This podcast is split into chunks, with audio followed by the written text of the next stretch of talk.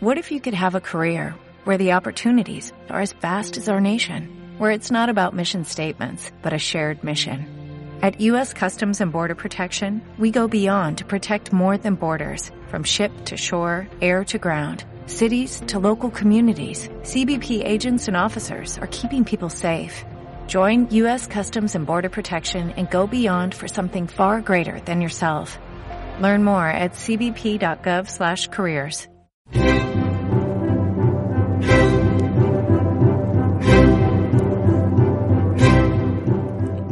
Buenos días, esto es el Evangelio del Domingo, su espacio de información religiosa en Canal Sur Radio y Radio Andalucía Información. En estos días, el Papa Francisco nos recuerda que el discernimiento es la ayuda para reconocer las señales con las cuales el Señor se hace encontrar en las situaciones imprevistas, incluso desagradables. De estas pueden hacer un encuentro que cambia la vida, para siempre, pueden hacer algo que te haga mejorar en el camino. Que el Señor nos ayude a sentir en nuestro corazón y a ver cuándo es Él quien actúa y cuándo no es Él y es otra cosa. Les saludo, mi nombre es José Carlos Isla, soy sacerdote y hoy me acompaña en la realización Sebastián López.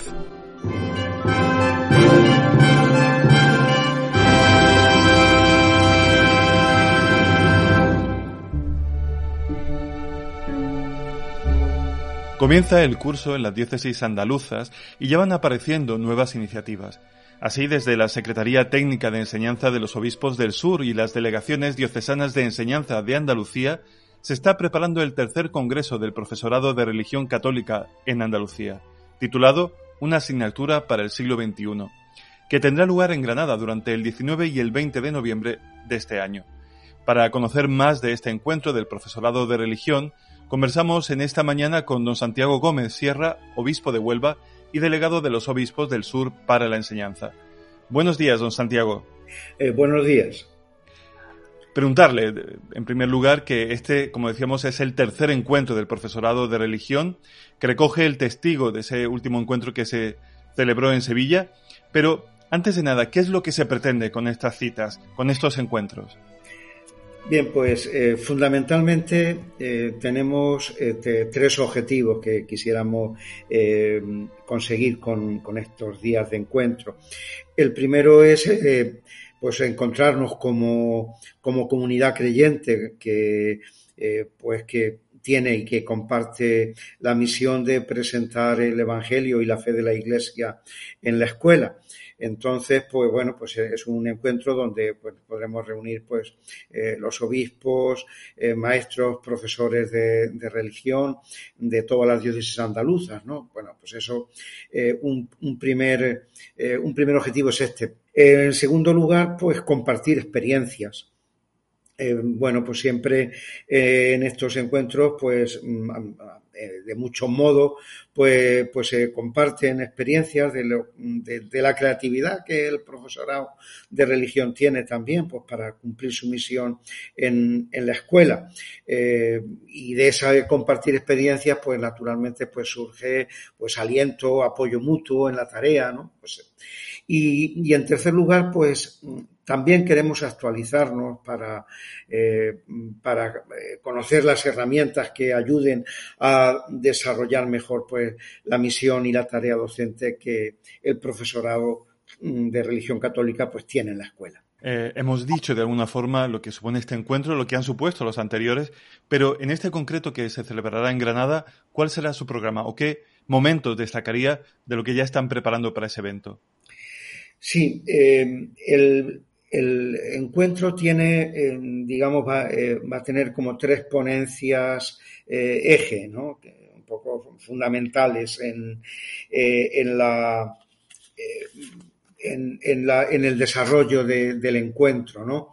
bueno, siempre, en definitiva, pues buscando pues estos objetivos que, antes señalaba. Una primera ponencia eh, que tendrá como título Identidad y misión del profesor de religión en el siglo XXI, la va eh, a, proponer eh, Monseñor Alfonso Carrasco Rouco, obispo de Lugo, y que es el presidente de la Comisión Episcopal para la Educación y la Cultura de la Conferencia Episcopal Española. ¿no? Bueno, pues presentará pues una relectura de la identidad y de la misión del profesor de religión pues en el momento actual.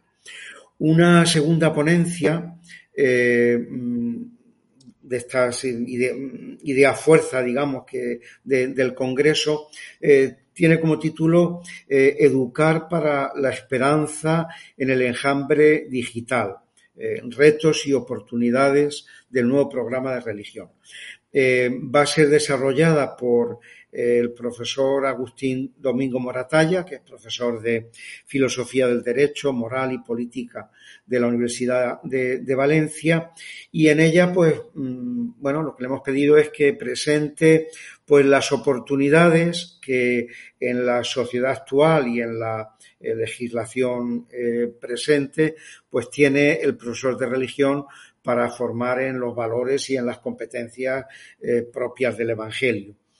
Y una tercera ponencia, eh, el título es eh, La religión pisando fuerte en un mundo global, será desarrollada por doña María Eugenia Gómez Sierra, doctora en Filosofía y Ciencias de la Educación y profesora de la Universidad Complutense de Madrid. Y bueno, pues ella mm, se centrará en los retos de la enseñanza de la religión en la escuela, pues en el marco de un mundo global y desde el Pacto Global por la Educación lanzado por el Papa Francisco a toda la Iglesia. Estas tres serán como eh, eh, línea fuerza, las tres ponencias eh, fuertes del Congreso. Junto a eso, pues también habrá, se presentarán determinados paneles mm, que quieren pues acercarnos a la diversidad de, formas y de metodologías asistentes eh, pues para impartir la asignatura de la religión en la escuela. Para este congreso, para asistir a todo este magnífico programa que nos ha detallado, se esperan más de 600 profesores de religión. Eh, me gustaría preguntarle precisamente por ellos. ¿Qué momento está viviendo este profesorado? ¿Cuál es la situación que tienen que afrontar hoy día todos estos, estos profesores en medio de todo este cambio educativo que estamos viviendo? Bueno, pues es una situación siempre mm, eh, amenazada, ¿no? Eh, amenazada. Cada cambio político que hay en el, en el ámbito educativo, eh, pues supone una especie como de, de vuelta de tuerca dificultando más la presencia de la educación religiosa en la escuela. Y, desgraciadamente tiene una raíz fundamental y es eh, no creer que, realmente la religión, y en concreto la religión eh, católica, pues supone una aportación importante eh, en la educación integral de los alumnos. ¿no? Eh, y, por eso, pues bueno, pues siempre es regateando eh, tiempo y, digamos, y, el, peso de la asignatura de religión en el currículum de, de los alumnos. ¿no? Esto supone pues no, caer en la cuenta de que eh, muchos de los problemas que, la sociedad actual tiene y que tiene la escuela, pues eh, bueno, pues en desde la violencia o, la falta de respeto a la autoridad de, los docentes o eh, a nivel social, pues el descarte de, las personas vulnerables, la ruptura de lazos familiares y comunitarios, etcétera, pues mm, lo que, lo que ya desde hace décadas se lleva hablando de una emergencia educativa, es decir, eh, alumnos que tenemos que tienen muchas veces de todo, pero, pero que son muy vulnerables ¿no? para, para arrostrar cualquier dificultad o cualquier frustración. Bueno, pues que realmente la religión mm, puede eh, ser una respuesta y, bueno, al no apreciarse ese papel de la religión, bueno, pues siempre pues toda la legislación pues tiende a, a, subrayar pues las eh, los elementos instrumentales, ¿no? como una obsesión por lo instrumental, pues dejando de un lado pues la educación pues en toda esa dimensión trascendente y, moral del ser humano que, realmente puede dar respuesta a muchas de las crisis que tiene la calidad educativa hoy. Eh, desde sus palabras entendemos perfectamente el lema del encuentro, una asignatura del siglo XXI. Pero nos preguntamos, ¿cómo es posible, ya para terminar, que se pueda hablar hoy día de religión al niño o al joven de, este momento, de, esta, de la actualidad? Bueno, pues eh, la Iglesia lo hace mm, desde el convencimiento de que Jesucristo es el mismo ayer, hoy y siempre. Y, por tanto, eh, el valor eh, del Evangelio tendrá que, tendremos que actualizar su presentación, tendremos que, ver cómo, cómo, somos entendidos en el lenguaje de cada época. Pero su verdad mm, para la Iglesia y, y para el bien del hombre es incuestionable. Jesucristo nos, eh, revela quién es Dios y quién somos nosotros y quién, cuál es la identidad de, la humanidad verdadera. También nos revela al hombre. Y por tanto, bueno, pues desde, desde esa convicción profunda la Iglesia eh, pues mm, se esfuerza por, por, tener una presencia en, en la escuela, en, en, el mundo educativo, pues una presencia que le permita hacer ese servicio al hombre presentando lo que cree ¿no? Lo que cree. Siempre ofrecido a la libertad de todos. Eh, la, religión en la escuela no es una catequesis, sino es, un, es eh, la propuesta de la fe de la Iglesia que, por otra parte, es necesaria para entender la cultura occidental, pues porque ella también está mm, eh, transida de, los valores evangélicos y, y sin, desconociéndolos difícilmente se entiende también nuestra historia y nuestra cultura.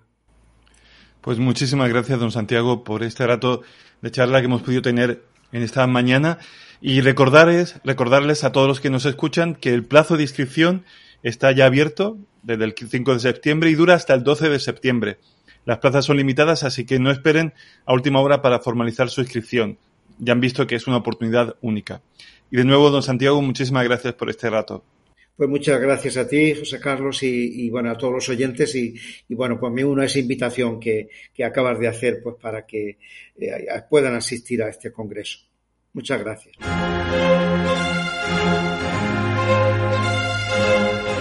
A continuación, les ofrecemos el Evangelio de este domingo. En aquel tiempo solían acercarse a Jesús todos los publicanos y los pecadores a escucharlo y los fariseos y los escribas murmuraban diciendo, Ese acoge a los pecadores y come con ellos.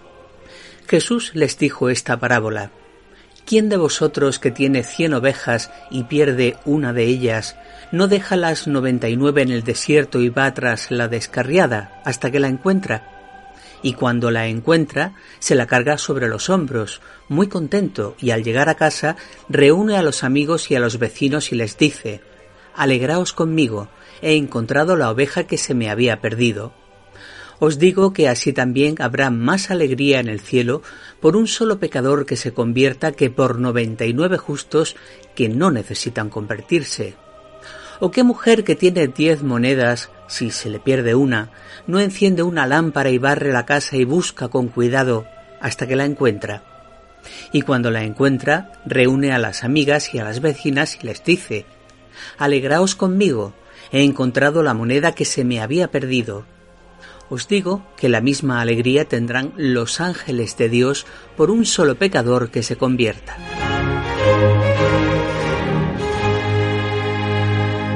El Evangelio de hoy nos presenta un relato muy conocido, aunque no siempre logramos entenderlo en profundidad, porque simplemente nos quedamos con la historia del padre y el hijo menor. Sin embargo, estamos ante un verdadero drama familiar. Un hijo menor que se gasta toda la herencia del padre hasta que se da cuenta de que se ha equivocado y vuelve a casa, donde su padre lo recibe y lo acoge de nuevo. Es la historia de un pecador que reconoce su error y quiere volver a empezar. Pero también hay otro hijo, el mayor. No ha pecado, siempre ha respetado las reglas, pero también necesita que lo salven, necesita de conversión, porque cumple con las normas, pero como si no tuviera nada que ver con su felicidad. Y eso le hace vivir frustrado. Por eso él también necesita que el padre lo acoja de nuevo en casa, porque la envidia, no entender la actitud de su hermano, le impiden entrar. No puede vivir su vida pensando solo en complacer al padre. Tiene también que construir su felicidad. Y esto es una lección para todos, porque nuestra vida no va de complacer a Dios como si Dios nos pidiera algo y nosotros como siervos o esclavos se lo procuramos sin comprender el vínculo que une lo que Cristo nos pide y nuestra felicidad. También nosotros, como el Hijo Mayor, tenemos que aprender a unir de nuevo nuestro deseo de respetar las normas con aquello que llena nuestro corazón. O puede que estemos lejos de casa por nuestros errores y ahora toca encontrar el valor y la humildad para volver a empezar y decirle a este Padre que no somos dignos de ser llamados hijos. Después será problema suyo si nos abraza y nos llama de nuevo hijos. La misericordia es cosa de Dios. A nosotros nos toca aprender a ser humildes para volver a empezar. Y gracias a todos los que nos escucháis en este Evangelio del Domingo, su espacio de información religiosa en Canal Sur Radio y Radio Andalucía Información. No lo olviden, la semana que viene más.